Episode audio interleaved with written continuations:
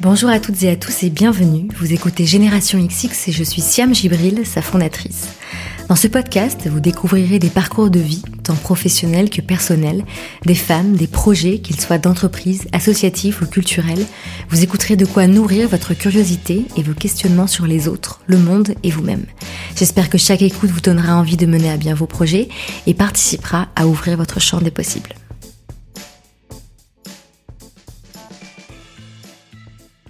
Je suis très heureuse de vous retrouver dans ce nouvel épisode de rentrée. J'espère que vous allez bien et que vous êtes en forme.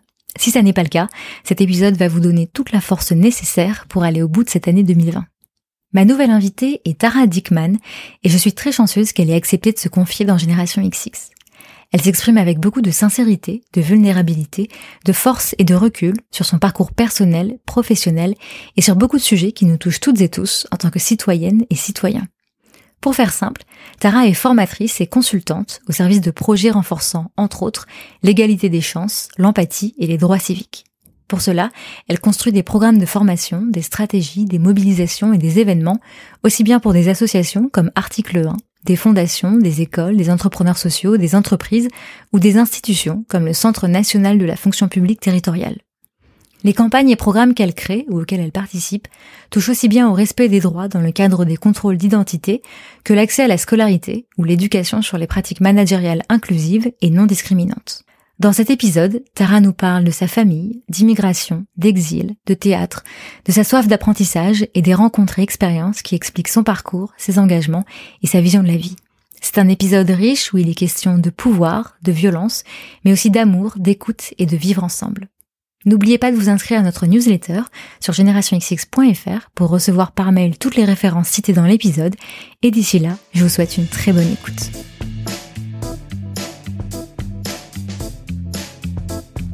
Bonjour Tara.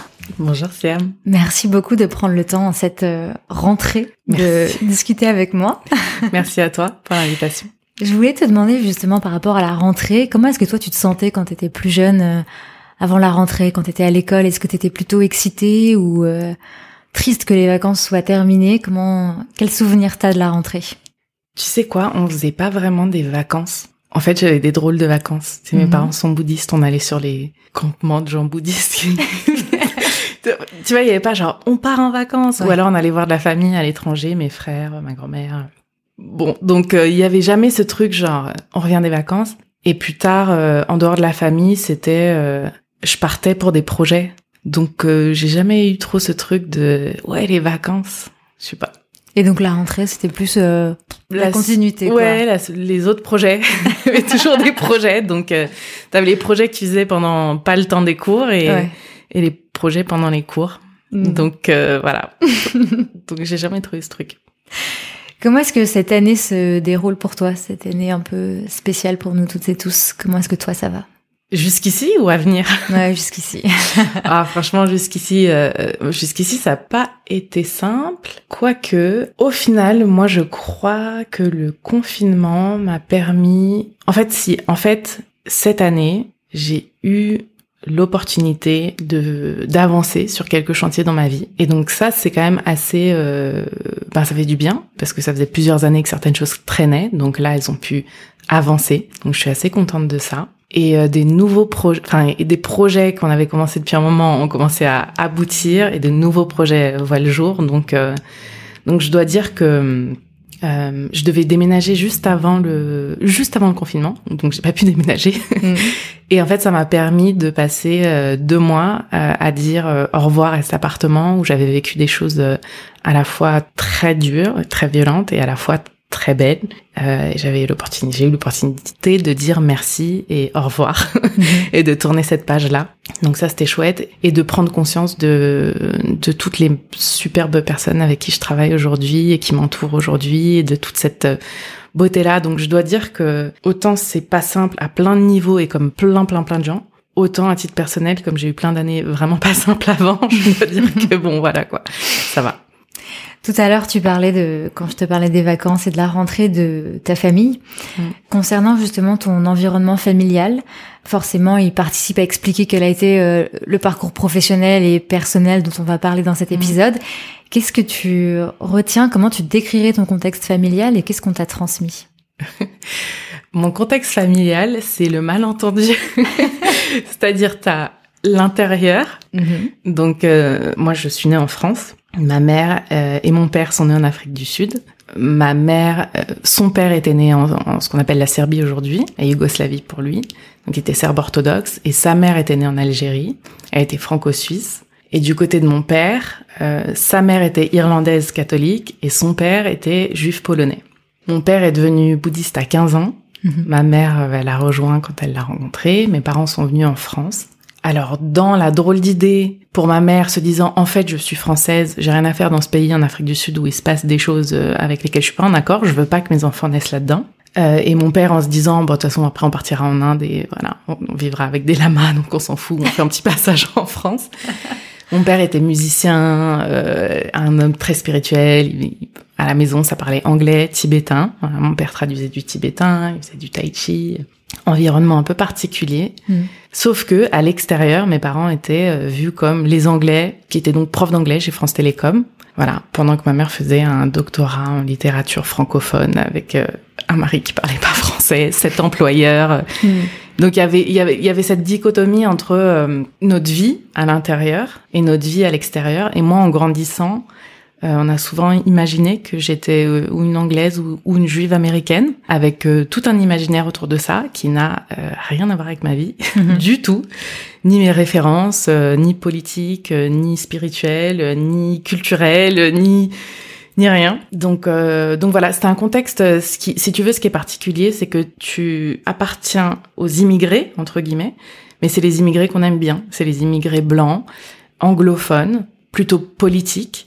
Euh, donc où ton environnement, c'est euh, avec les Chiliens, les Argentins, les autres immigrés qu'on aime bien. C'est qu'ils sont, ah oui, vous faites de la musique, vous, vous faites du théâtre, vous, euh, vous, vous êtes, ah oui, vous êtes fascinant, vous êtes super intéressant, etc. En plus, vous êtes bouddhiste, alors bon, c'est un peu bizarre, mais en même temps, tu vois, c'était les, les années 80, donc c'était vachement la mode. Et donc, du coup, d'un certain côté, t'as cette fascination, d'un autre, t'as la xénophobie euh, qui fait que, ben, si vous n'êtes pas content, vous pouvez toujours, toujours rentrer chez vous, madame, où tu finis euh, dans des drôles de situations, dans des classes non francophones, euh, tu dans des, voilà, dans des situations euh, avec le- où tu vois quand même l'humiliation de tes parents, et en particulier, ce qui m'a frappé, celle de ma mère, qui euh, convaincue de rentrer entre guillemets chez elle, euh, avec son gros accent anglophone, systématiquement renvoyé à son extranéité et à ce sentiment de ne pas être assez. Et mon père, euh, avec son très fort capital euh, culturel, quelqu'un qui avait l'habitude d'être, euh, voilà, quand même respecté, écouté, euh, admiré, se retrouvant à être, hey, le hippie là, euh,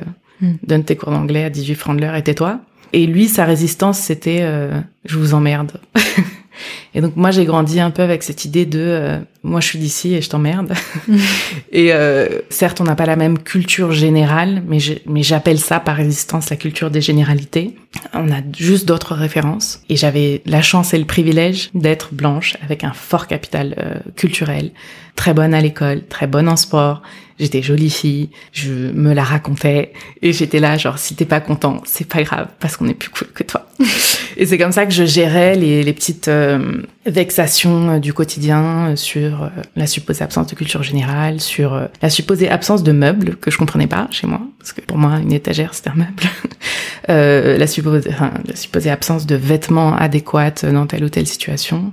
Hum, Je me disais juste ils comprennent pas comment on est et j'avais le privilège de pouvoir me dire ça. Bah ils nous comprennent pas et c'est pas grave. Et on, on vivait avec très peu euh, euh, à la base euh, matériellement parlant, mais euh, on avait beaucoup de richesses autres. En fait, je me disais, euh, je suis née ici, je suis d'ici, et en même temps, je suis pas que d'ici, donc je m'en fous. Au pire, j'irai ailleurs. Et j'avais un peu cette idée-là de, j'irai euh, en Australie, au Canada. C'était ça mes rêves quand j'étais petite. Les deux. Canada d'abord, parce qu'il y avait des loups, j'étais fascinée, et de la neige. J'ai toujours jamais été. Et ensuite Australie, j'ai toujours jamais été, mais je, je- j'espère pour mes 40 ans aller en Australie. Tu viens de parler de d'un rapport à l'identité hyper euh, fort, ou en tout cas des questionnements assez jeunes sur qui tu es, tes origines, etc. Et euh, tu as utilisé cette expression, les immigrés qu'on aime bien. Mm. Euh, tu as mis en avant euh, ta couleur de peau. À quel moment tu t'es aussi construite par opposition? Aux autres. Quand tu dis euh, les immigrés qu'on aime bien, c'est par opposition à ceux qu'on n'aime pas ou mhm. ceux qui dérangent en tout cas. Quand tu mets en avant ta couleur de peau, c'est aussi par opposition à d'autres couleurs de peau. Mhm. À quel moment est-ce que tout ça, ça a commencé à te travailler? Et je pense que c'est important mhm. qu'on en parle parce que forcément dans ton parcours après professionnel, ça a une incidence. Ouais. Bah en fait au début, c'est en opposition euh, au, à ce que moi j'appelle les Français. Mhm. Donc au début, c'est par opposition aux, aux, autres, qui sont les Français blancs.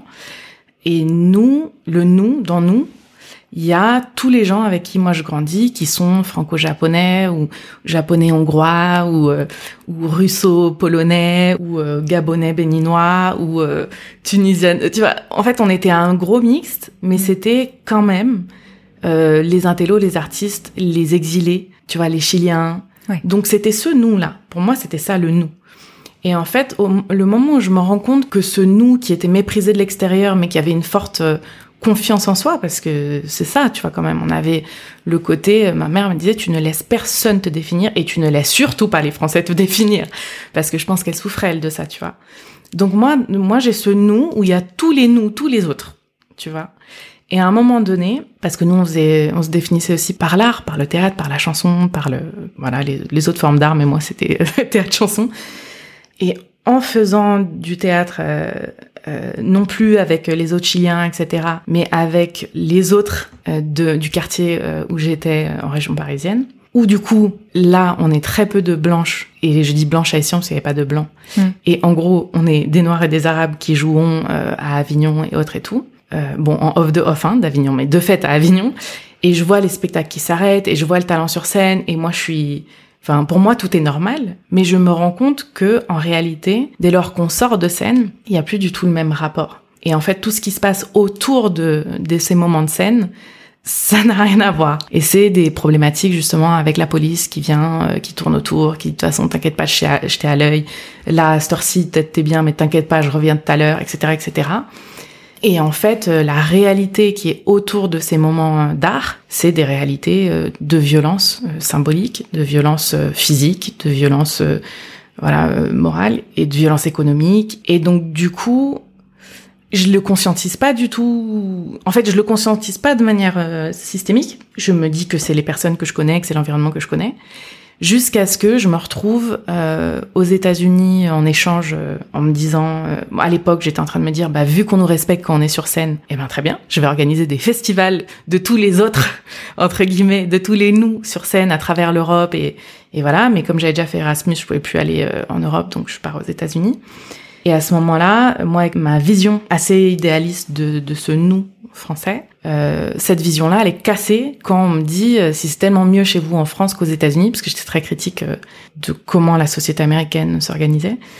Comment ça se fait qu'on brûle vos musulmans que vous parquez dans les bidonvilles? Et je comprends pas la question et je suis là genre il doit y avoir un du kit de quoi parlez-vous, monsieur?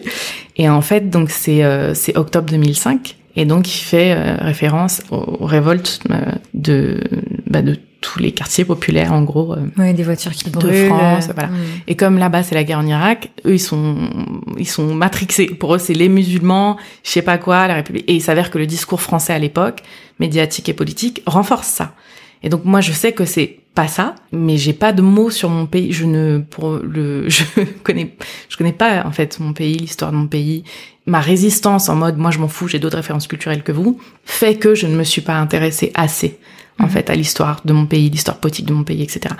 Et donc du coup, je découvre à ce moment-là qu'en fait il y a tout ce que j'ai vu, tout ce avec quoi en fait j'ai grandi n'est pas du tout isolé, c'est systémique, c'est historique. On a une histoire de, ce qu'on appelle les émeutes en France. Elle est toujours liée au même déclencheur et que finalement tout ce que moi ma famille a pu vivre et toutes les ressources qu'elle avait pour résister à cette, euh, cette espèce de tentative de rabaissement Enfin, en fait, pas tout le monde n'a ces ressources-là du tout. Alors, ça paraît idiot, c'est évident. Mais quand t'es gamin, tu, tu le conscientises pas de la même manière.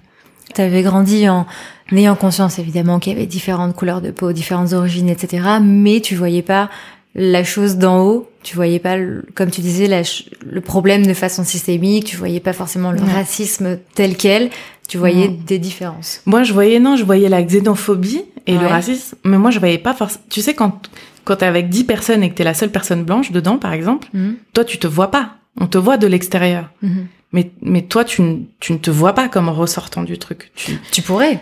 bah, physique, enfin, tu vois, je, je me voyais pas là-dedans. Je me disais juste, euh, on nous traite mal. Et pour moi, le nous, il y avait tout un nous, en fait. qui- En fait, tu t'es intégré. euh, Oui, il y avait tout groupe. un nous. Et en fait, il y a un moment donné où tu te rends compte que, ah ouais, non, en fait, c'est Mhm. pas du tout la- le même rapport à cette altérité. Mhm. Et là, y en fait, il y a un nous autre que les gens aiment bien, et il y a un nous autre qui, en fait, que j'en aime pas. Et la différence, là, elle est aussi dans euh, l'histoire coloniale et, et le rapport euh, à la race et à la- à l'appartenance et à, à tout, en fait, à toute cette complexité qui est très française. Et donc, dans laquelle, moi, je, tu vois, je, je savais même pas que les noms à particules, enfin, je- tu vois, je savais même pas que ça c'était l'aristocratie. Je- Mhm. Moi, je trouvais juste que c'était des noms marrants. Enfin, j'étais pas dans le même euh, Ouais. référentiel. Ouais. Et donc toute cette dynamique-là, euh, on va dire post-coloniale, elle m'avait, euh, je, je l'avais pas vue et comprise comme telle jusqu'à tard, hein, de toute façon. Et en fait, ça m'a fait des flashbacks et notamment, euh, tu vois, quand, quand d'autres de- du quartier où je m'avaient dit, genre un des plus jeunes qui m'avait dit, ouais, toi, faut que t'ailles à l'ONU. Et je dis, pourquoi tu veux que j'aille à l'ONU? Et je suis foutre à l'ONU. Il me dit, parce que toi, tu peux, tu peux dire des trucs que nous, on peut pas dire. Et en fait, ni lui ni moi, je pense, n'avions vraiment conscience de des concepts de privilèges de classe, de privilèges de race, de de, de trucs de, de de ce fait de parler anglais, de parler espagnol, etc. Mais à ce moment-là, je me suis dit en fait, ouais, je suis dans un espace là aux États-Unis où j'entends qu'on dit n'importe quoi en fait sur là où j'ai grandi, et en fait, je peux pas faire comme si de rien n'était, et je vais continuer à faire, on va faire du théâtre et de l'art et tout. Alors que non, clairement, il y a un mensonge sur ce qui est en train de se passer, il y a une occultation d'autres choses qui sont en train de se passer, il y a une déformation euh, de la réalité, elle est nocive, et je me, je me rends aussi compte qu'en fait, des amis qui à l'époque étaient en prison, etc., auraient pu mourir, et je me rends compte que des plus jeunes qui nous avaient suivis dans nos trucs de théâtre et tout, quand ils étaient gamins, mais maintenant ils étaient, ils avaient 17, 18, qui pourraient éventuellement mourir. Et donc là, il y a une urgence de euh, wow, wow, wow, attends, qu'est-ce qui se passe ici? Et de euh, peut-être qu'il vaut mieux rentrer et au lieu de faire des festivals pour qu'on se monte sur scène, de faire en sorte que tout le monde puisse monter sur scène déjà. Mm. Et donc ça, c'est le moment un peu plus déclencheur euh, sur euh, ok, en fait, je vais rentrer. En fait, je vais essayer de rattraper tout ce que j'avais raté sur mon pays, essayer de de l'investir au lieu de le fuir en fait, au final. Avant d'avoir toute cette réalisation, de faire ce voyage aux États-Unis, tu l'as dit, tu as envisagé de faire euh, du théâtre euh, toute ta vie, enfin, ou en tout Mm. cas, c'était vraiment quelque chose qui, qui t'était cher. Mm.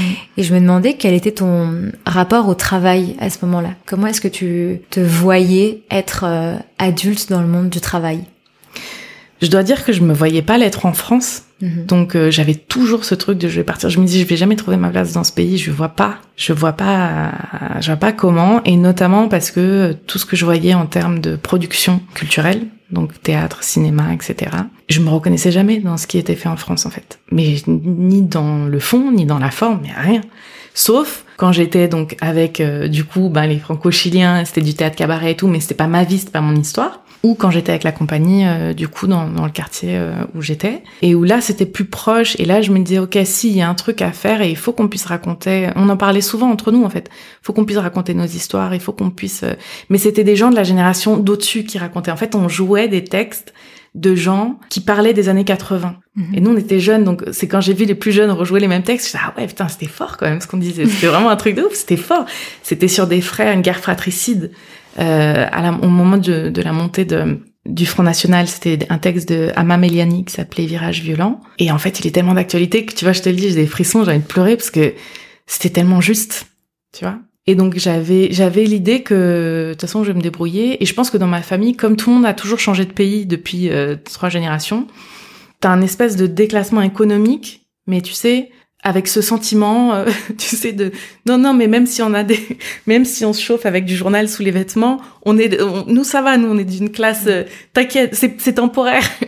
Et donc on a toujours eu ce truc où tu vois enfin j'ai autant euh, voilà enfin bossé dans des bars dans des magasins dans enfin on se débrouille. On- tu parles plusieurs langues euh, tu sais faire plein de trucs euh, donc j'avais un rapport à ça on se débrouille mais euh, c'est vrai que je voulais être journaliste. Euh, ouais.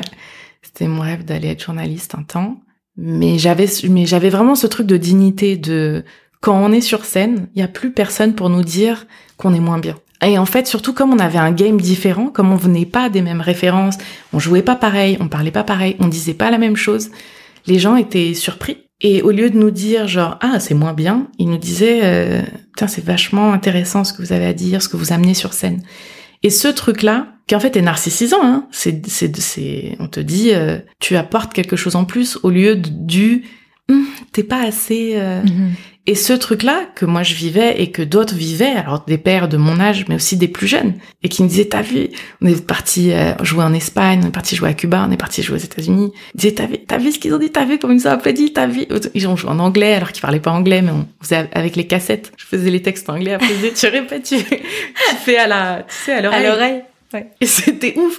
Et genre, il terminait dans le Boston euh, Globe ou je sais pas quoi, tu vois, dans les journaux.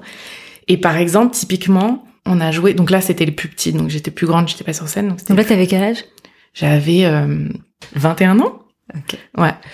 Euh, je suis née en 183 et donc euh, tu vois, on passe de on joue sur scène, les, les, petits jouent sur scène, ils sont fiers de fou, ils ont des gens qui les applaudissent de fou, ils finissent en première page ou on je sais plus quelle page, mais je crois que c'était la première page du Boston euh, Herald Tribune, je crois. Et on est à l'aéroport au moment de la de, de l'élection de Bush. Et on me dit, euh, moi je suis la seule qui parle anglais, et eux c'est tous des mineurs. Et on me dit, oui madame, euh, en fait il va falloir leur dire qu'ils peuvent pas monter dans l'avion. Je dis, pardon, pour quelle raison? Euh, Oui, c'est surbooké, donc euh, ces personnes-là, et avec des noms qui étaient évidemment à consonance maghrébine, voilà, donc c'est la majorité du groupe, ça va pas être possible. Et je suis là genre, attendez, excusez-moi, euh, ce sont des mineurs. De l'autre côté, les parents les attendent, il est minuit, on ne peut pas les appeler. Qu'est-ce qui se passe en fait? Et alors bon, les petits au final ils ont rigolé parce que moi, je, enfin voilà, ils ont pu rester au Hilton et à l'époque c'était Paris Hilton était connu et tout ça. Mais derrière, on avait dû écrire en disant euh, on trouve ça très étonnant et euh, par ailleurs euh, passer, enfin on a déjà passé dans le Boston Herald, on peut repasser dedans, mais moi j'aimerais bien comprendre pourquoi ces gens-là ne pouvaient pas monter dans l'avion. Évidemment qu'on allait pas se séparer. Donc il y avait une espèce de ce côté de sur scène tout le monde sait que que tu vaux quelque chose. Et quand il y en a un qui est rentré, on était allé à Harvard et tout. Et en cours, il apprend Harvard et dit, Madame, en cours d'anglais, j'ai été à Harvard. Et elle lui dit, arrête de dire n'importe quoi. Arrête de dire n'importe quoi, de faire ton intéressant. Mais alors que, tu vois, donc il y avait un truc de, quand on est sur scène, tu vois, tu brilles et tout le monde, enfin, c'était beau. Et donc à ce moment-là, quand tu joues avec euh, donc les plus petits et les plus grands, c'est dans quel euh, c'est dans quel cadre? Enfin, c'est dans un cadre associatif? Oui. Ouais. Ouais. C'est euh, une asso euh, magnifique qui s'appelle qui s'appelait les Bergers d'Imexaoun quand on a commencé, qui s'appelle mhm. les Bergers en scène aujourd'hui à Ivry-sur-Seine. Association qui, à mes yeux, enfin, il n'y a pas de, de mots pour tout ce que l'asso m'a apporté, m'a apporté à tellement d'autres gens et aujourd'hui on est encore proche avec d'autres, euh, alors d'autres plus âgés que moi, mais plus jeunes aussi. Et tu vois là, il y en a une qui vit à Madrid, elle revient de, de Colombie et de, je sais plus où elle vivait, au Brésil et tout. Et donc voilà, mise en contact pro et tout. Et on se dit en fait le premier voyage qu'on a fait ensemble, je crois que c'était à Madrid ou à Barcelone mhm. pour un truc sur la festival mondial de la jeunesse ou je sais pas quoi. Et on a fait Cuba aussi ensemble et et on faisait, du coup, on faisait du théâtre, mais toujours en lien avec d'autres groupes qui étaient aussi minorés d'une part, d'une manière ou d'une autre, euh, à Cuba ou à Cuba évidemment, puisque ville communiste, donc t'es un échange avec euh, Cuba. Hein. Mais même aux États-Unis, à Boston, c'était avec voilà, avec des, des groupes de pères. Euh. Mais donc tu fais tout en même temps. Tu fais l'assaut, le théâtre, tes études, et en fait c'est un espèce de bouillonnement où tu, tu travailles, évidemment, tu l'as dit. Donc c'est un espèce de bouillonnement de et de, de, de connaissance de toi et toi qui te jette dans le monde un peu pour euh, pour voir ce qu'il en sort. Ouais, j'ai euh, j'ai étudié toujours par curiosité en lien avec euh, ce que je vivais. Hmm. Donc j'ai fait non au début pas dans une perspective de carrière en fait. Non. En fait, au début, j'étais à la fac parce que je voulais être journaliste en Australie, donc j'ai bossé, mais j'ai eu un accident. Donc hmm. ma mère qui m'avait pris la tête pour que je m'inscrive à la fac. Euh, donc je m'étais je m'étais inscrite à Saint-Denis en information et communication. Et comme c'est Saint-Denis, c'est politique de l'information et de la communication, évidemment, où j'ai appris, en fait, à, où j'ai découvert euh, euh, le cinéma euh, américain des années 30 et 40, toute la politique derrière, où j'ai découvert Chaplin, où, où j'ai découvert Mankiewicz. Enfin, bref, moi, j'étais... euh, où j'ai bossé sur la psychanalyse, où, où j'ai écrit, monté, tourné, monté des, des, des films, en plus des cours donc sur la politique de l'information et de la communication, évidemment. Et en fait, c'est une prof de sociaux argentine qui nous a fait écrire sur l'histoire et la mémoire. Et euh, notre, on devait écrire donc sur un, un, événement d'un point de vue historique et mémoriel. Et moi, j'avais choisi le massacre de Sharpeville en Afrique du Sud. Et à partir de là, en fait, moi, j'étais en mode ça y est, je m'en fous, je vais faire du théâtre. Elle m'a dit, euh, ce que tu écris est, est très puissant. Et en fait, je, j'aimerais t'encourager à continuer Mm. tes études. Et donc, euh, et donc, je me dis, mais qu'est-ce que je vais faire? Moi, j'avais pas pensé à ça. Et en fait, du fait du théâtre avec les bergers et du fait de notre, d'ailleurs, de notre temps en Espagne, où on avait fait du théâtre, mais on était aussi au forum de la jeunesse et tout, et où j'avais entendu des Roms hongroises parler des situations, et tout. Je m'étais dit, je sais pas, c'est quoi les études européennes là? Et du fait qu'il y avait l'Europe, mais je suis allée là-dedans. Et ensuite, du fait que je, que j'avais voilà la volonté de faire euh, ces festivals, mais que je pouvais plus aller en Europe, je suis partie aux États-Unis. Et du fait de 2005, je me suis dit, il faut que je rentre en France. Mais pour que je rentre en France, il faut que je comprenne mon pays. Donc j'ai pris euh, un emprunt et j'ai rassemblé tout ce que je pouvais pour étudier la France depuis New York, depuis l'université de New York, avec plein de chercheurs français, Dieu merci, qui, qui m'aidaient à, à démêler les choses pour pouvoir rentrer, pour pouvoir essayer de trouver une solution à ce pays qui nous faisait croire en fait. Euh, a un mythe de il y a un nous, on est tous ensemble. Une intégration. Voilà, et en fait, on savait que je savais que non, mais par contre, je savais pas que c'était historique, systémique, aussi violent depuis aussi longtemps et qu'il y avait un, que ce souci, que cette cette violence avec la police dont j'avais été témoin de, de mes yeux. Enfin voilà, il fallait faire quelque chose. Pour moi, c'était t'es obligé de rentrer. En fait, c'est chez toi et tu, Mhm. tu peux plus te dire bon bah je me barre. C'est pas possible. T'aurais aussi pu faire le choix de rentrer sans forcément passer par la case études et tout de suite essayer de de t'engager dans une association ou de trouver un job. Enfin, avoir une action entre guillemets concrète tout de suite. Tu choisis plutôt de commencer par étudier, par comprendre quel est le problème, comme tu le dis, Mm. pour euh, parce que c'est des connaissances que t'avais pas. Mm. Est-ce que ça a été euh, évident pour toi comme processus d'engagement de commencer par apprendre? C'était évident que, en fait, le, un des premiers trucs que je me suis dit, c'est mais mais qu'est-ce que je peux faire chez moi? J'ai pas fait de droit et j'ai pas fait de politique, donc de toute façon, enfin, qu'est-ce que tu veux que je fasse en fait? Et après, je découvre, c'est vraiment un truc de geek. Hein, je découvre euh, la question prioritaire de constitutionnalité. Est- Comment tu tombes là-dessus? Parce que Genre, je je découvre. parce que j'a- parce que j'adore étudier et de- Mm. tu vois et, et je me disais comment j'adore trouver chercher des solutions Hmm.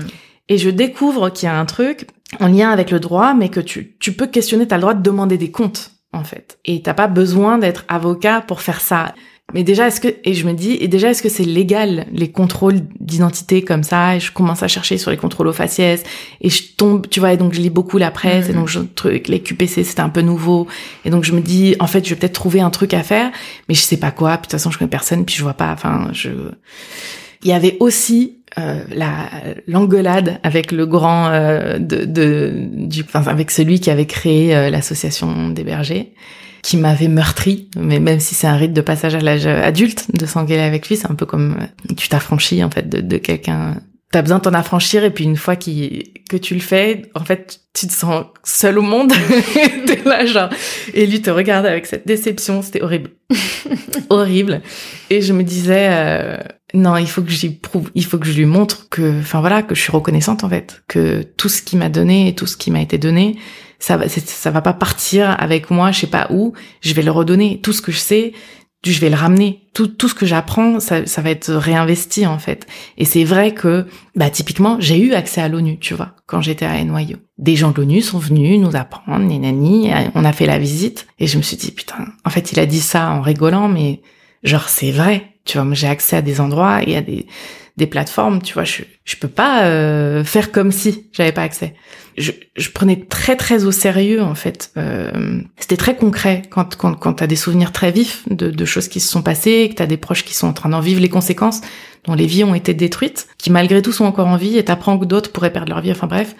C'était très concret et j'estimais que je pouvais pas me permettre de faire un truc genre euh, moyen. Je je pouvais pas me permettre ça C'est-à-dire que tu prenais en compte le fait que tu le justement le privilège de pouvoir étudier, d'avoir Ouais. accès à ce genre d'opportunités, ouais et que tu pouvais pas, je pas pouvais, le faire. Bah ouais. Ouais. Je pouvais pas revenir en mode. euh, En plus, j'étais entourée du coup à l'époque de, de, de chercheurs, de, euh, tu vois, et tu te sens très vite con, Mm. très vite inculte. Tu te rends très vite compte que les gens parlent sans avoir euh, en fait mesuré euh, leurs propos ou que les choses ne sont pas appuyées par des faits. Et je me disais, en fait, on peut pas se tromper. Et, et, surtout, je voyais la politique publique, la réponse politique qui était apportée à des révoltes légitimes face à des violences qui étaient ouf. Et c'était à côté de la plaque. Y plein de trucs intéressants. Je vais pas dire, ah oui, il faut pas faire de diversité dans les médias ou en politique ou, ou dans les grandes écoles. Mais genre, c'est pas le sujet qui déclenche depuis 1979 euh, des révoltes dans les quartiers populaires. Et du coup, je me disais, mais attends, mais il y a une dissonance entre une situation concrète, réelle, répétitive, avec qui a un impact réel sur la vie des gens, et la réponse politique à apporter. Mais t'es pas légitime à, tu vois, sans. Donc pour moi, c'est une question de légitimité. Il fallait que je, je, je cherche, je trouve, je trouve les réponses, que je vérifie, que je sais pas de conneries enfin et comme la France est hyper élitiste et veut savoir d'où tu parles, d'où tu sors, quelle école t'as fait, je me disais bon, à l'université de New York, personne, euh, tu vas dire quoi? Il y a mm. quoi à dire? Mm. Et, là-bas, il y avait un programme pour étudier euh, l'histoire euh, moderne, enfin récente de la France? Non, en fait, il y avait un programme de politique comparée. Oui. Et donc moi j'ai fait politique comparée en droit des minorités, donc, donc avec cette spécialité là et où je regardais en fait ce qui me ce qui me chagrinait c'était que il y avait un monopole d'une approche culturelle des minorités. Et donc un côté euh, ce sont des musulmans et des musulmanes qui se battent pour demander des droits de minorité. Alors que genre c'était pas la réalité que moi je connaissais. La réalité que je connaissais elle avait pu savoir avec une question de respect des droits euh, civiques des droits de base en fait. Et pas de demande de droits culturels autres et ça faisait pas du tout écho en fait il y avait des tas de choses imbriquées, compliquées, qui étaient autour de la France et son déni sur des tas de choses qui est réel. Mais il y avait d'autres choses où t'es là genre, en fait, ni les chercheurs français, ni les chercheurs américains, à l'époque, on est en 2006, tu vois, et 2007, à l'époque, ne, il y avait, il y a, c'est comme si euh, tout le monde fantasmait un petit peu euh, ce qui se passait, euh, tu vois, de l'autre côté du périph. Hmm. Et donc du coup, parfois, je lisais des trucs, je savais mais de quoi ils parlent en fait? Quoi et, je me disais, en fait, il y a des trucs, c'est simple, et une problématique simple, c'est celle de de la violence policière qui est tout à fait certaine, banale. On est là en train de distribuer des trucs pour la fête de l'eau et t'as des flics qui font le tour euh, en, voiture à, provoquer, à chercher, euh, etc. Ça c'est juste la réalité. C'est pas. Et en fait, il y avait des tas de choses comme ça où je me disais mais pourquoi il... pourquoi c'est pas compris, pourquoi c'est pas entendu? Et justement, est-ce que euh, cette cette étude comparée et les études que tu entreprends apportent des réponses? Je pense que ce que ça m'apporte déjà, c'est un cadre. Mm-hmm. C'est-à-dire que j'ai de la chance de rencontrer aux États-Unis des chercheurs français qui sont euh, des pontes. Alors à l'époque des pontes, mais aujourd'hui, euh, pour certains qui étaient jeunes aujourd'hui, euh, tu vois, aujourd'hui, Daniel Sabag, il est spécialiste mondial des questions des politiques de discrimination positive. il y avait déjà Patrick Simon à l'époque de l'INED, il y avait Patrick Veil, et ils m'ont donné des clés pour commencer à comprendre mon pays. Après, euh, du coup, j'ai été, je suis rentrée via une association quand même, une association euh, fondée par Patrick Veil, euh, Philippe Manière et Laurent Blivet à l'époque, et qui s'appelle Humanity in Action parce que c'était une asso française, mais qui avait vocation encore une fois à être dans un dialogue comparatif avec d'autres pays. Et cette association-là, comme elle est fondée par un chercheur et des membres de la société civile, il y a une vraie rigueur intellectuelle on se pose la question de euh, quelle est l'histoire de ces enjeux en France et les enjeux contemporains. Comment est-ce que l'histoire de ces enjeux en France informe, explique les débats qu'on est en train de, vivre dans notre pays? Et j'avoue que ça, c'était vraiment genre ah ouais, genre ah ouais, c'est ça la laïcité, ah ouais, c'est ça l'histoire de. Donc ça te donne quand même accès à la compréhension de grands concepts qui sont euh, souvent utilisés et potentiellement manipulés mais de revenir à la source de, comme tu dis, qu'est-ce que c'est la laïcité, euh, quel droit euh, a tel ou tel ouais. parti, etc. Quelle est l'histoire de l'immigration en France C'est quoi les, les débats autour des statistiques raciales et ethniques euh, et en fait, ce qui était super chouette avec cet asso, c'est que tu avais plusieurs partis. T'avais des, enfin, t'avais, comment dire, c'était pluripartisan ou c'était non partisan ou pluripartisan. C'était vraiment de comprendre les débats, non pas de se forger une opinion nécessairement. Donc t'avais des gens qui étaient pas du tout d'accord, mais euh, le sujet c'était oui d'accord, mais sur quoi vous appuyez-vous? Donc c'était vraiment des historiens, des sociologues, des machins et tout. Mais après c'était aussi les acteurs de la société civile, qu'en font-ils? Et voilà. Et il s'avère que j'ai eu de la chance d'être recrutée derrière en tant que stagiaire, puis coordinatrice, puis directrice de programme, directrice tout court.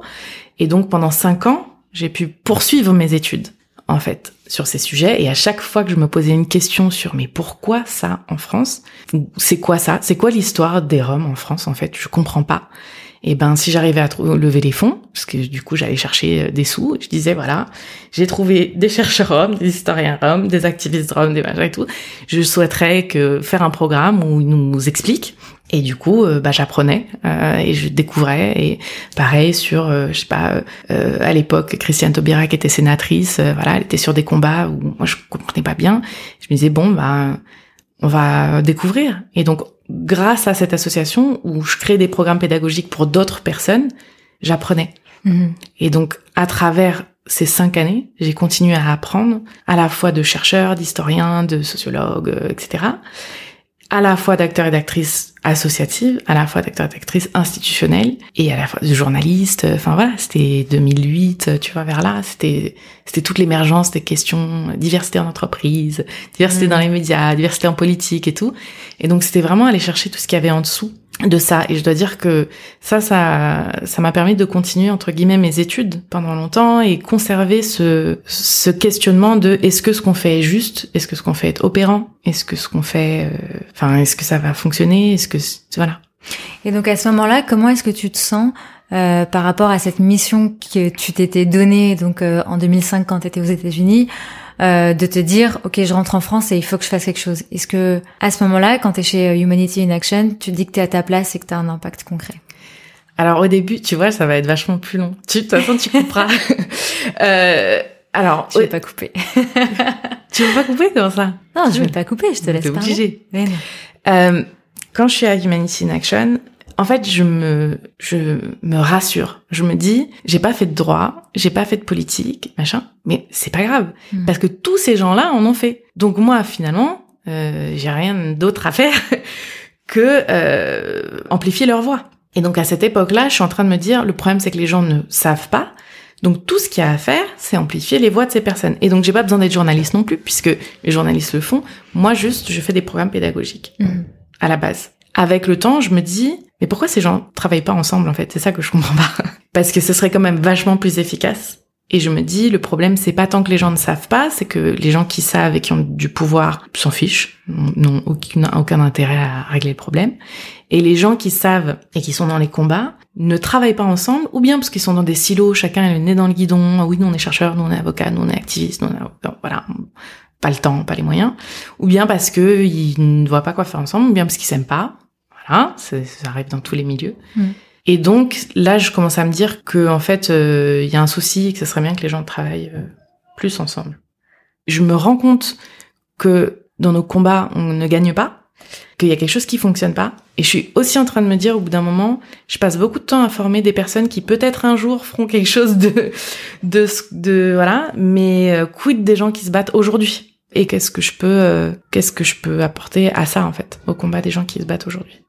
Dans les différentes conversations qu'on a pu avoir euh, avant d'enregistrer cet épisode ensemble, on a hum, pas mal parlé du pouvoir, de qui a le pouvoir mm.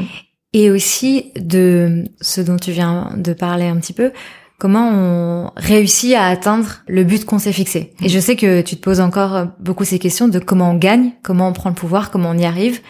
Comment est-ce que euh, t'évolues sur ces questions-là aujourd'hui? Si je te dis le pouvoir, qu'est-ce que ça t'évoque? Qu'est-ce que t'as appris sur justement comment on gagne? Alors, le pouvoir, pour moi, pouvoir, c'est un verbe. Mm-hmm. C'est un verbe. Euh, en espagnol aussi, c'est un verbe. En italien, c'est un verbe. Donc, c'est être en capacité de. Mm-hmm.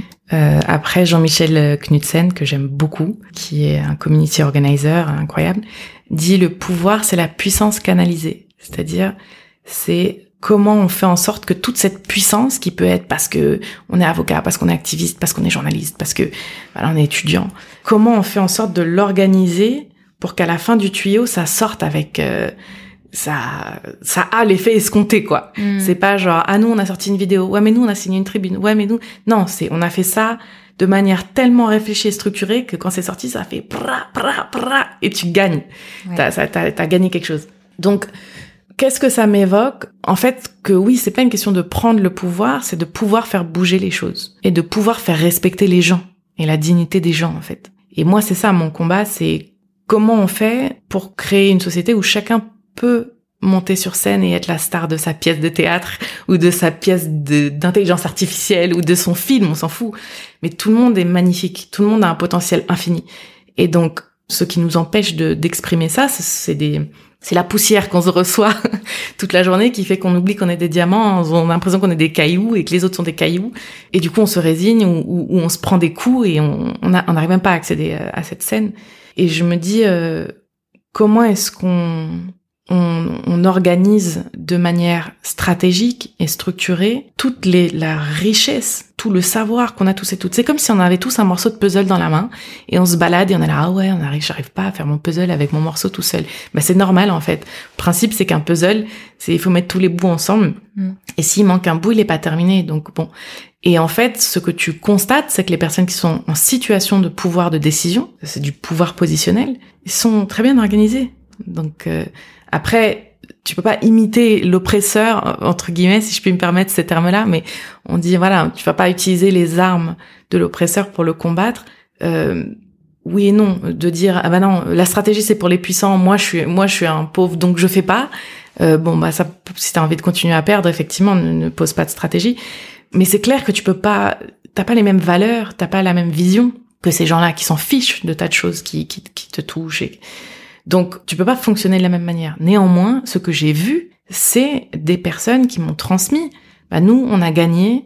Voilà, par exemple, comment on a fait évoluer les questions des droits civiques aux États-Unis. Voilà comment on a fait. Ou quand je lis l'autobiographie de Nelson Mandela et que je regarde les, choses qui, voilà, qui sont venues ébranler en fait euh, ses décisions ou ses avancées ou quoi ou qu'est-ce, et que je vois comment il a traité le sujet, je me dis ok, merci, merci d'avoir euh, merci parce que ça aide de savoir qu'il y a d'autres gens avant qu'on fait et euh, parfois ils ont perdu, parfois ils ont gagné. On étudie beaucoup les défaites et j'avais lu euh, dans, dans un, un, article de, de, recherche, tu sais quand on étudie beaucoup la maladie, on, on mhm. apprend beaucoup sur cette maladie, mhm. mais on n'est pas forcément plus éclairé sur comment rester en bonne santé. Et donc moi, ce qui m'intéresse, c'est pas que étudier les défaites. On sait, voilà, il euh, y a pas de moyens, on est fatigué, euh, la précarité, euh, la charge mentale, les égaux, les conflits, l'histoire, les structures d'oppression, etc. Ok. néanmoins, il y a aussi des tas de petites victoires. Et malheureusement, on les décortique pas assez, on les raconte pas assez. Et quand tu les étudies, tu vois des points communs et des étapes communes et qui ont été déjà théorisées et du coup, moi, j'essaie de m'atteler à, pouvoir euh, apprendre de ça, de ce qu'on m'a transmis, et le transmettre à d'autres qui, mm. qui, qui se posent les mêmes questions, qui se disent je suis fatigué, on est fatigué, on est tout le temps dans la réaction, on n'y arrive plus, on, on se désengage, et c'est normal.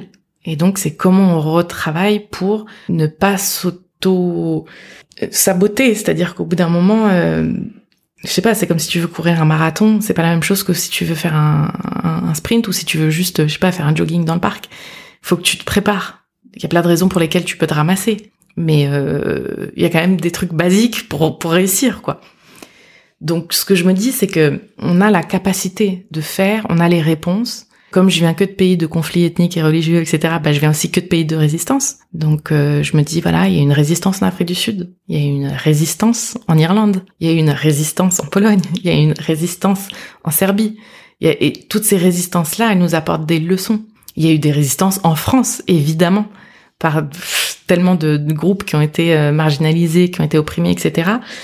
Et je pense qu'il faut, personnellement en tout cas, moi je m'attelle à essayer de regarder ce qu'on peut apprendre des uns et des autres et ensuite de transmettre et de tester et de voir sur le terrain ce qu'on arrive à gagner petit à petit.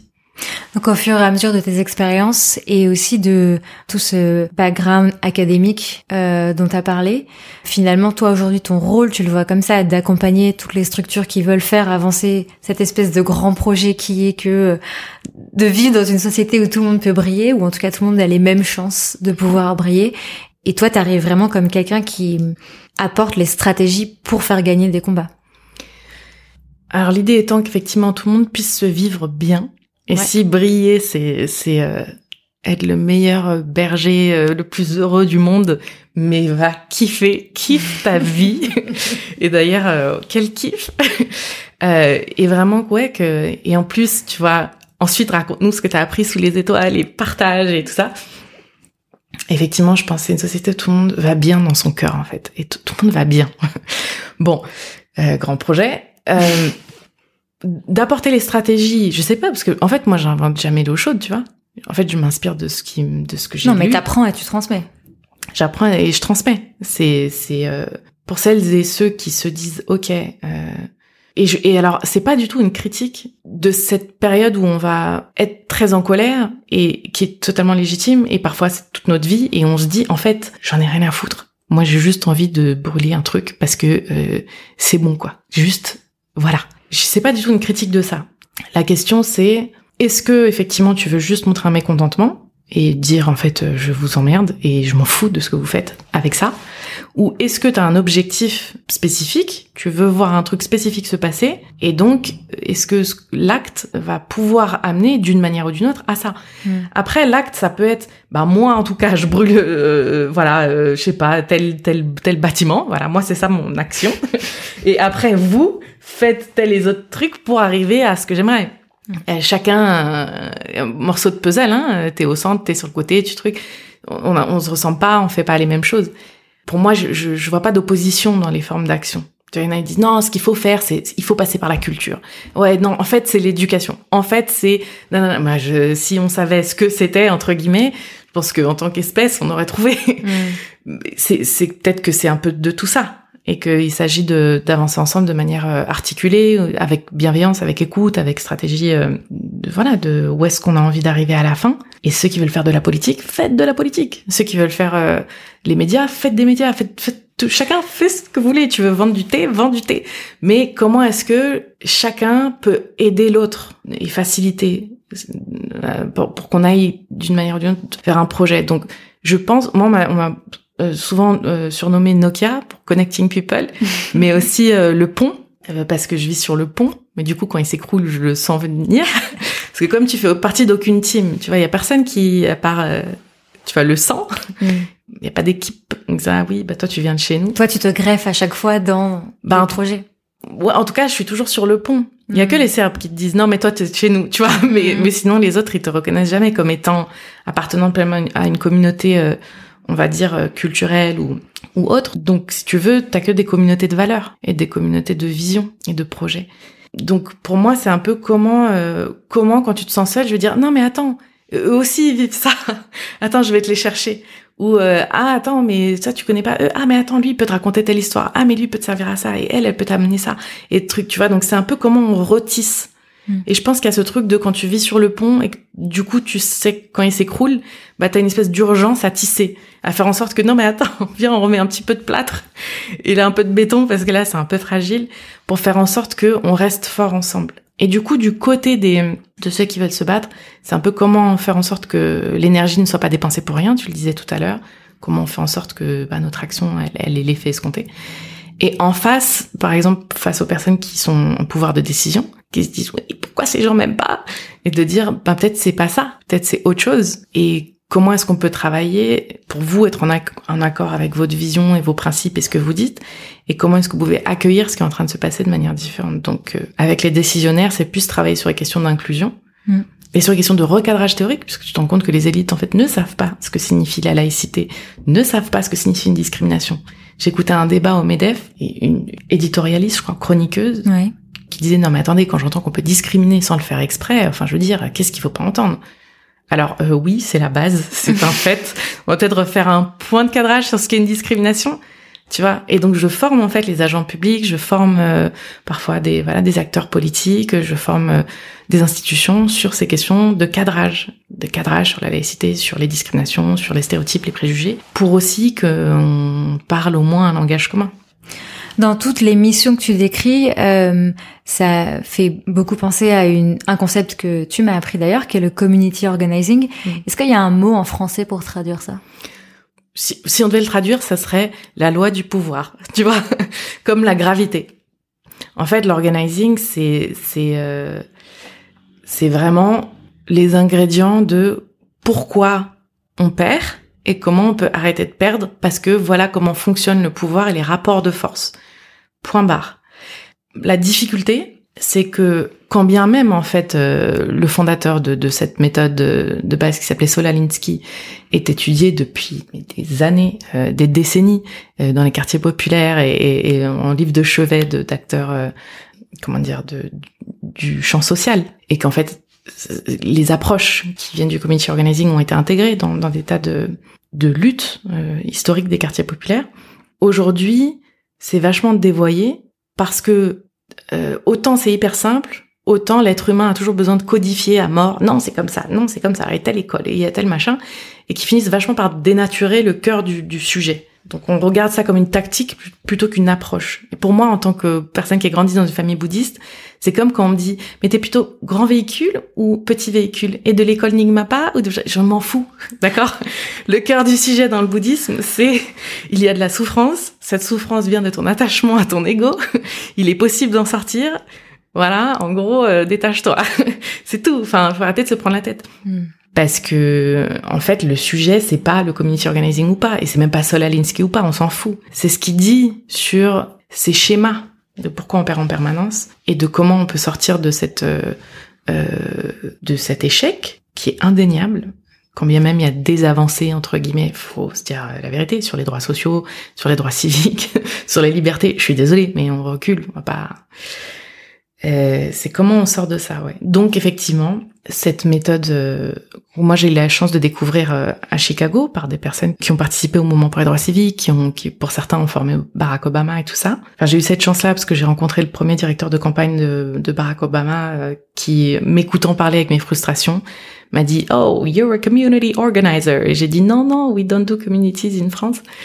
Et il m'a dit en fait c'est une méthode et en fait ta frustration du fait que les gens bossent pas ensemble et sont pas réalistes et donc ne gagnent pas cette frustration là en fait elle partirait avec euh, ces outils-là, cette approche, cette réflexion, cette compréhension du monde plutôt, cette mm. grille de lecture, j'ai envie de dire. Mm-hmm. C'est comme l'intersectionnalité. C'est une grille de lecture et les gens s'en vont. Non, c'est une méthode. C'est, c'est une manière de, de comprendre les dynamiques et de les réfléchir différemment pour essayer de sortir de d'un sentiment de c'est pas possible, on va jamais y arriver. Euh, c'est l'illusion de la toute puissance euh, de ceux qui sont en face, euh, ou l'illusion de notre propre pouvoir parce qu'on a réussi à avoir un buzz sur Twitter, etc. Au fil de ton parcours, tu as aussi eu d'autres euh, expériences. On n'a effectivement pas le temps de tout euh, de tout aborder, mais aussi des expériences difficiles dans des environnements qui ont été toxiques, violents au sens large.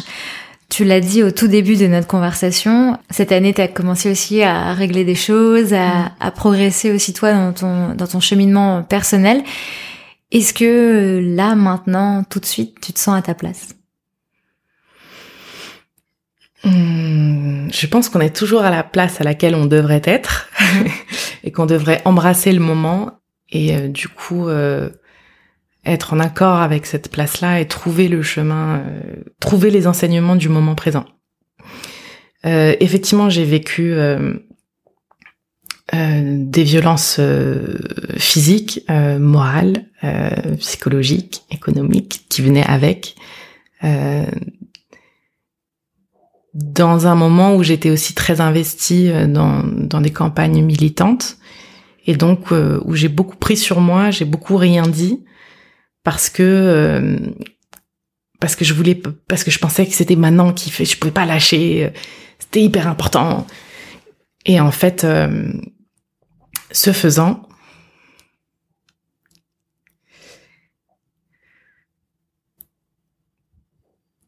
ce faisant je je j'allais dire je me suis laissé vivre des choses que j'avais pas vécues non c'est c'est pas comme ça. Je ce faisant euh, je me suis oubliée et euh, et j'ai subi effectivement des choses que je n'aurais pas dû subir dans dans un couple que personne ne devrait subir dans un couple. Et euh, et évidemment ça vient avec des tas de comment dire de séquelles voilà qui ont fait que j'ai dû me me l'avouer Euh, trouver une solution pour en sortir, c'est extrêmement difficile. Et évidemment, en sortant, euh, le monde s'est écroulé. Il a fait en sorte que le monde s'écroule, euh, telles nos plus grandes peurs qui font qu'on ne part jamais. Et en fait, à ce moment-là, tu te prends quand même un moment de, en fait, de, de, de, de trucs de survie, de, de ok, euh, qu'est-ce qui est important et comment, enfin voilà, où tu te, tu essaies de te battre contre euh, l'impalpable, l'impossible, et tu, tu t'écroules, tu, tu, meurs, ou tu, c'est comme un moment de clarté où tu vois en fait euh, l'amour, la beauté, le, la chance, le privilège d'être, d'être en fait dans quelque chose où, je sais pas, il y a un autre possible, et tu te mets en suspens, et comme dans un cocon, et, et on se reconstruit en fait petit à petit. Donc aujourd'hui, ce que je sais, c'est euh, le luxe absolu que j'ai d'avoir appris autant auprès de si belles personnes tout au long de ma vie, depuis mon enfance. Parce que quand tu grandis dans des milieux d'exilés politiques, bah fatalement, tu, tu, tu rencontres des personnages absolument incroyables toute ta vie. Et quand tu apprends auprès des chercheurs, des acteurs, des gens qui ont changé le, le monde, et, que tes amis deviennent des chercheurs et chercheuses absolument, mais waouh, des activistes qui changent le monde aujourd'hui, qui écrivent pour des grands magazines internationaux, ou qui, qui, voilà, enfin, qui ont changé le game pour les nouvelles générations et tout ça, tu te dis en fait, euh, non mais euh, ça va aller. Et puis surtout, en fait, en découvrant, en en, en parlant, j'ai découvert combien euh, de femmes avaient vécu les mêmes choses euh, j'ai le regret de dire que j'ai grandi autour de garçons et j'ai trois frères et des oncles et j'ai pas de cousines, j'ai pas, pas de femmes à part les mamans chez nous mm. qui travaillaient, je pense, un peu trop pour nous raconter pour nous raconter ce qu'elles avaient euh, traversé. Et j'ai découvert euh, à la fois euh, la, enfin, à quel point les femmes, enfin déjà, qu'est-ce que ça veut dire d'être femme, puis à quel point les femmes sont absolument incroyables et puis, et puis voilà, tu, tu, des choses que j'ai vécues qui étaient d'une horreur absolue. D'autres ont vécu des choses, euh, voilà, euh, d'une horreur absolue aussi. Et, euh, et petit à petit, avec amour, avec soutien, chacun, chacune se remet. Et donc aujourd'hui, étant entourée de personnes absolument splendides dans ma vie, qu'est-ce que je vais me plaindre? Je, je, comment dire, je savoure. Quel luxe, quelle chance. Donc, donc ça va. J'aimerais qu'on termine sur euh, un sujet dont on a parlé aussi ensemble et qui fait le lien avec tout ce que tu viens de dire. Le fait d'avoir euh, connu des environnements euh, violents, pourtant dans des structures qui veulent aussi un monde meilleur, mm. Qui soi-disant prônent l'amour, etc. Bon, mm. ça, ça, va peut-être paraître un peu flou, mais on a parlé ensemble de cohérence. Mm. Si on veut euh, faire avancer euh, les choses dans le bon sens, il faut à la base aussi créer des environnements dans lesquels les gens mm. se sentent bien. Et tu le disais euh, à l'instant, ne pas s'oublier dans tous ces combats qui sont évidemment chronophages, qui ont toujours je sais pas, peut-être que je projette, mais on a toujours l'impression que c'est plus important que juste soi. Mm, Qu'est-ce que toi t'aimerais partager sur euh, sur ce sujet-là? De comment est-ce que oui on peut faire avancer euh, les choses mais sans s'oublier mm.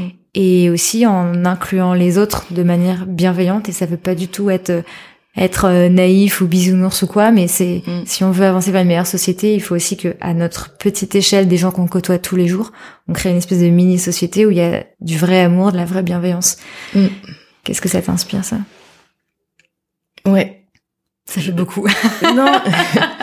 en fait, je, je, pense que si euh, ce qu'il faut aussi pouvoir se dire, c'est euh, quand on se bat pour un pour un monde meilleur, un mm. futur meilleur.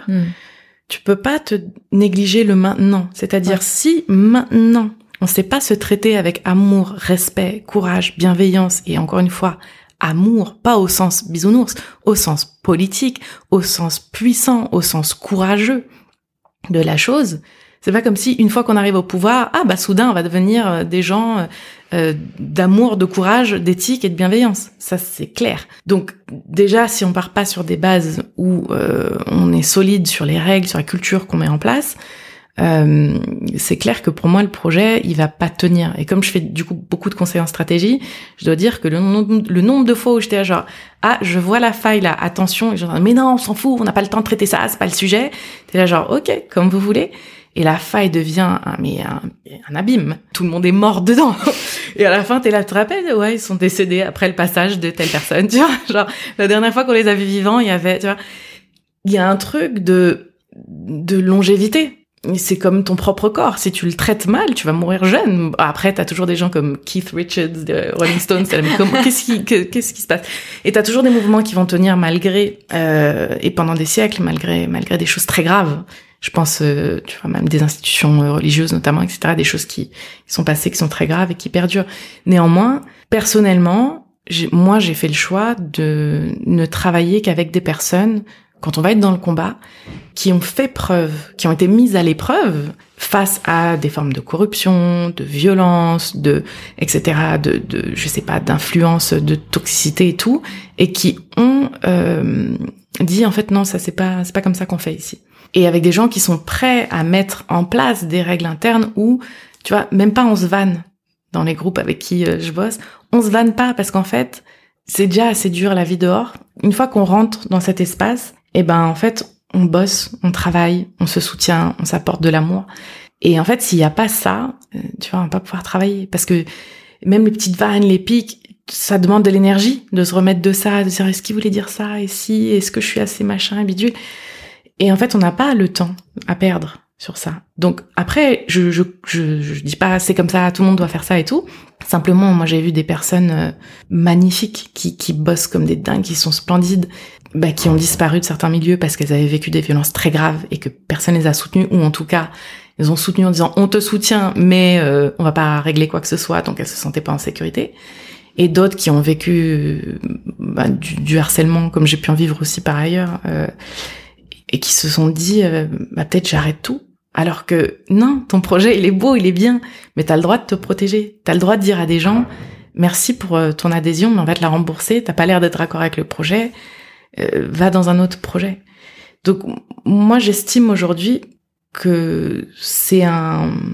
Si t'as pas d'amour pour les tiens à l'intérieur, si on... En fait, ça va pas tenir. C'est tout. Euh, ça ne tient pas. Et même quand ça tient, c'est pas un monde dont j'ai envie de faire partie personnellement, c'est pas mon, c'est pas, c'est pas mon combat. Je comprends qu'il y a beaucoup de violence dans la politique, il y a beaucoup de violence dans machin. Il y a aussi beaucoup de colère qui est totalement légitime. Euh, et je parle pas de violence, je sais pas moi, envers l'État, etc. Pour moi, ça me touche pas du tout. C'est, enfin, je, euh, je parle vraiment de comment on se traite euh, les uns les autres. Et c'est pas une, je, je regarderai pas de l'extérieur en disant ah non, vous, vous êtes pas bien parce qu'en interne, c'est un choix de vie de comment on se traite. Alors après, moi, j'ai vécu beaucoup de choses euh, euh, hardcore et j'ai découvert que d'autres en avaient vécu avant MeToo, par exemple. Hmm. Donc je pense qu'aujourd'hui, il y a les nouvelles générations de ce que j'ai vu ont pas du tout le même rapport à ces questions de comment, par exemple, on, on traite les femmes dans dans euh, dans des mouvements. Je pense que c'est différent. C'était aussi pas mal avant ou à la naissance de milieux, de nouveaux milieux féministes qui euh, ont mis en place, euh, voilà, qui, qui, ont des règles. tu blagues pas avec certains trucs. Mais aujourd'hui encore, il y, a, y, a, des mouvements féministes où tu te dis, mais en fait, à l'intérieur, il y a de la violence. Il y a des gens qui protègent euh, des violeurs là-dedans. Il y a des gens qui protègent des, des, des, des, hommes violents physiquement et psychologiquement avec des femmes. Et donc ça me pose question, mais je me dis, c'est pas vraiment mon problème. Chacun fait son chemin. Moi, en tout cas, je sais que je travaille dans un environnement où on, on essaye de se donner les moyens de faire en sorte que tout le monde aille bien, se sente bien, et du coup puisse donner le meilleur de soi-même. Parce que quand tu vas pas bien, tu peux pas. Donc on a besoin que tout le monde puisse donner le meilleur de soi-même. On a besoin des forces de tout le monde, ce qui veut dire on prend soin les uns des autres, c'est la base. Et pour ceux qui sont pas dans ce projet-là, il n'y a pas de problème, ils sont dans leur projet, et puis si on peut s'entraider euh, à un moment donné, bah tant mieux. Mais je, je, chacun, voilà, chacun, chacun sa, ses principes de fonctionnement. Mm. Et donc ce que tu disais, c'est que les relations au jour le jour, le monde qu'on construit chaque jour, il est aussi important que celui qu'on veut créer euh, demain. C'est une question de cohérence. Euh, s'il y a une dissonance entre tes discours et ton ton fonctionnement, je j'arrive pas à adhérer. Et en fait, il y a tellement de personnes qui n'ont pas cette dissonance qui sont courageux, qui payent le prix, parce que ça coûte cher de, de dire, cohérent. bah oui, ça coûte cher d'être cohérent, ça se paye, mais grave, de dire non à certains financements, de dire non à certaines personnes qui sont connues, de dire non, etc., ou de dire oui, mais à telles conditions, qui font que eux disent non. Et c'est, ça coûte cher, ça se paye. Et donc, t'as plein de personnes qui sont formidables, qui sont tellement riches, qui ont tellement apporté, qui sont épuisées, qui sont, qui se disent, ben, ça sert à rien, j'arrive pas, en face, c'est des rouleaux compresseurs. Et là, je me dis, Ben, en tout cas, dans mon environnement, il y a plein de gens, de mouvements chouettes qui vont dire, bah nous, euh, nous on est là et si tu veux euh, un endroit où tu peux apporter ce que tu as apporté avec euh, avec amour, avec courage, parce que ça veut pas dire ne pas faire rendre des comptes, ça veut pas dire la tyrannie de la bienveillance, tu vois. Non, il faut pouvoir avoir des conversations dures, il faut pouvoir être au clair, il faut pouvoir être exigeant, il faut pouvoir être intransigeant même sur certaines choses. Mais on peut dire, ben t'inquiète, tu vois ici, voilà, voilà les nos règles qu'on s'est données entre nous et c'est ça qu'on essaie de construire comme monde et donc on essaie de, de l'incarner et, et, on espère que voilà. En tout cas moi de ce que j'ai vu des leaders que je que j'admire aujourd'hui et aussi euh, des personnes qui sont pas forcément des leaders mais qui sont des intellectuels, qui sont mmh. des, des des gens de terrain, qui sont en fait c'est cette cohérence et cette constance que que j'admire. Et alors encore plus quand à travers les années, il et elle ont réussi à maintenir de la bienveillance parce que c'est dur. c'est dur, c'est dur, parce qu'on est fatigué, parce que ouais, parfois t'as envie de lâcher un pic, parce que parfois t'as la formule. Mais en fait, qu'est-ce que tu fais quand tu fais ça? On a parlé de cohérence, d'exigence, euh, et quelle place là-dedans tu donnes à l'indulgence aussi Parce que ça va euh, avec le fait de pas s'oublier, de prendre soin de soi, et ouais. aussi de se rappeler qu'on est humain. Oui, et je pense de se rappeler que les autres sont humains aussi. Ouais. Je, je, honnêtement, euh, je, je pense que moi-même j'ai encore du chemin euh, là-dessus je peux être assez radical dans mon côté euh, en fait euh, non ce comportement là moi je peux pas sauf que dans ces moments là j'oublie que moi-même j'ai eu des comportements mmh. et que j'aurai encore des comportements qui sont qui sont pas acceptables et heureusement que j'avais des gens autour de moi qui m'ont tensé qui m'ont instruite qui m'ont éduquée qui m'ont élevée avec amour et indulgence intransigeance au sens euh, voilà tu peux pas dire ou agir ou etc de cette manière là et je les en remercie et je me questionne parfois là-dessus, en me mmh. disant, ok, c'est vrai qu'un comportement n'est pas une personne. Une personne peut faire une erreur. Je veux dire, euh... enfin, c'est même impossible de pas faire d'erreur. voilà. Donc, de fait, après, pour moi, c'est une question de. Aujourd'hui, ma règle entre guillemets, c'est si la personne euh, est en capacité d'écoute, de posture de d'écoute et de. Je dis ce Voilà. je t'attendais. Non mais quand quand on te rappelle à l'ordre ou on t'alerte ou et quelle que soit la mm. forme, je veux dire, mm. pas dire oui, euh, comment tu parles, c'est pas ça le sujet. Si ce que tu me dis, certes, me fait mal, me gêne, me truc, mais en fait, au fond, t'as raison, tu vois. Si si la personne est en capacité de dire j'ai merdé en fait, et en tout cas, je voilà, je j'essaie de enfin je vais essayer de faire autrement etc je pense que là euh, s'il n'y a pas d'indulgence à ce moment-là bah dans ce cas qu'est-ce que ça veut dire l'amour? Qu'est-ce que ça veut dire le courage? Qu'est-ce que ça veut dire euh, puis qui est-on? Qui est légitime pour dire non tu n'es pas parfait sors tu vois je veux dire euh, mmh. viens découvrir cette personne là et d'ailleurs non je pense même pas je serais là genre en fait t'es nul pas d'amour donc ouais c'est euh, l'indulgence envers soi-même aussi t'as raison et ça c'est aussi un vrai travail. Je pense que quand t'as pas pour moi j'ai découvert que je ne connaissais pas la différence entre bien et parfait. Donc, euh, je suis pas encore sûre de d'être au clair sur la différence, mais euh, en tout cas, j'ai pris conscience du fait qu'il n'y a pas de différence. Quand je me juge et qu'il peut y en avoir quand quand c'est envers autrui, donc ça me questionne. Mais ouais, ça fait partie du projet, cette indulgence et ce l'humilité aussi de savoir que tu un activiste euh, avec qui je travaillais il y a longtemps, euh, je lui disais ouais, ça sert à rien ce qu'on a fait, c'est nul et tout, alors que bon, on quand même fait condamner la France quand même changer les choses et tout. Bon bref. Et il me dit mais toi à quel moment t'as cru qu'on allait gagner nous? Je sais pas, je sais pas. Enfin tu vois c'était bien passé truc. Il m'a dit et donc toi tu crois que tous les autres qui sont venus avant nous depuis des siècles juste ils étaient bêtes? Euh, et, et, non ils ont apporté les choses jusqu'à nous et nous on a apporté les choses un peu plus loin et ceux d'après apporteront un peu plus loin. Mais euh, on a gagné ci, on a gagné ça plus personne peut revenir en arrière sur ce qu'on a fait, donc euh, personnellement, je peux mourir heureux. Et je me suis dit, ah oui, c'est vrai.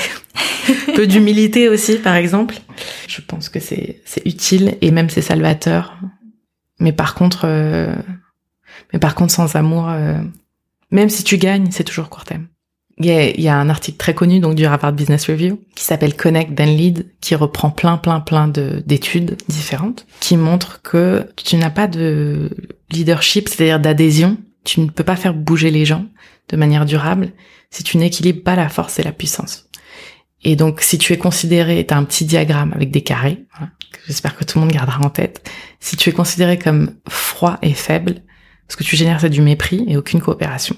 Si ce que tu projettes, c'est d'être euh, voilà chaleureux, gentil, mais faible, tu as une coopération limitée parce que tu, tu génères du mépris ou de la pas pas du mépris pardon de la pitié mm. ou de, de la sympathie mais bon bref en gros quand faut prendre des décisions budgétaires on n'a plus ton temps ou des décisions politiques ou des décisions je sais pas quoi.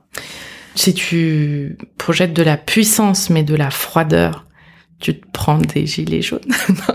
Tu te prends en fait ce que tu génères c'est du c'est de la haine parce qu'on a l'impression que que tu méprises c'est une très très très mauvaise habitude que que les gens ont et enfin on a tous ce travers de parfois vouloir euh, lancer un pic.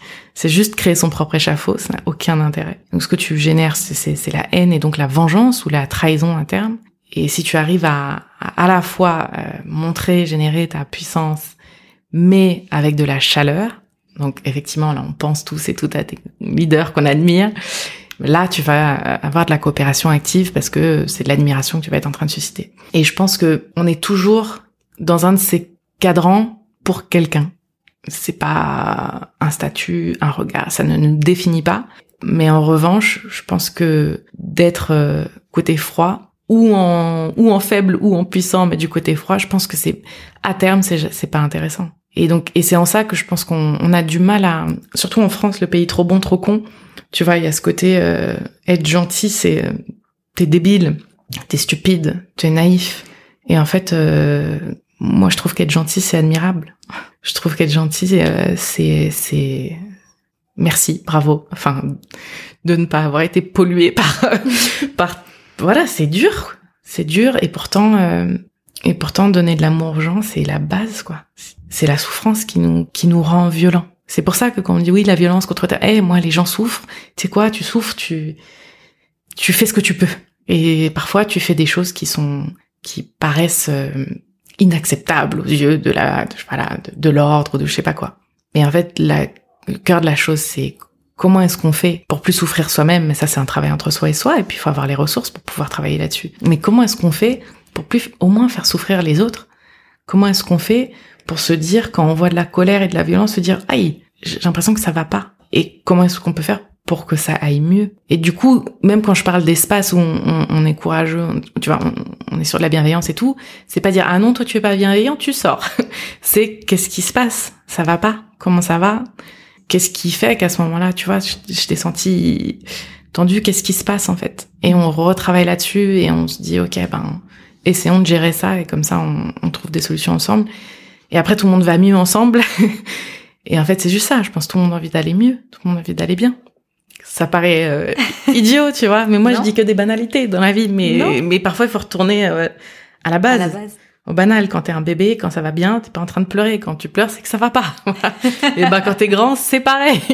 on a différentes manières de l'exprimer, mais tu mm. vois, euh, voilà, parfois on l'exprime en étant très dur, en étant mm. très méchant, en étant, en étant dans le déni, en étant mais même les gens qui sont dans le déni de, de, de la souffrance des autres, je me dis juste, mais t'as peur de quoi en acceptant la souffrance d'autre chose que tu vas te décomposer? Mais c'est pas grave, on va en parler. Ça va aller, on va en parler. Et du coup, quand, quand, quand je forme, même sur les questions d'inclusion et tout, bah, parfois il y a des gens qui font dans l'arme, en fait. Qui me disent, en fait, euh, c'est la première fois que je comprends qu'en fait j'ai fait du mal. Qu'en fait j'ai fait du mal dans ma manière de manager. Qu'en fait... Euh, en fait, oui, je pense que j'ai discriminé. En fait, je pense que c'était violent.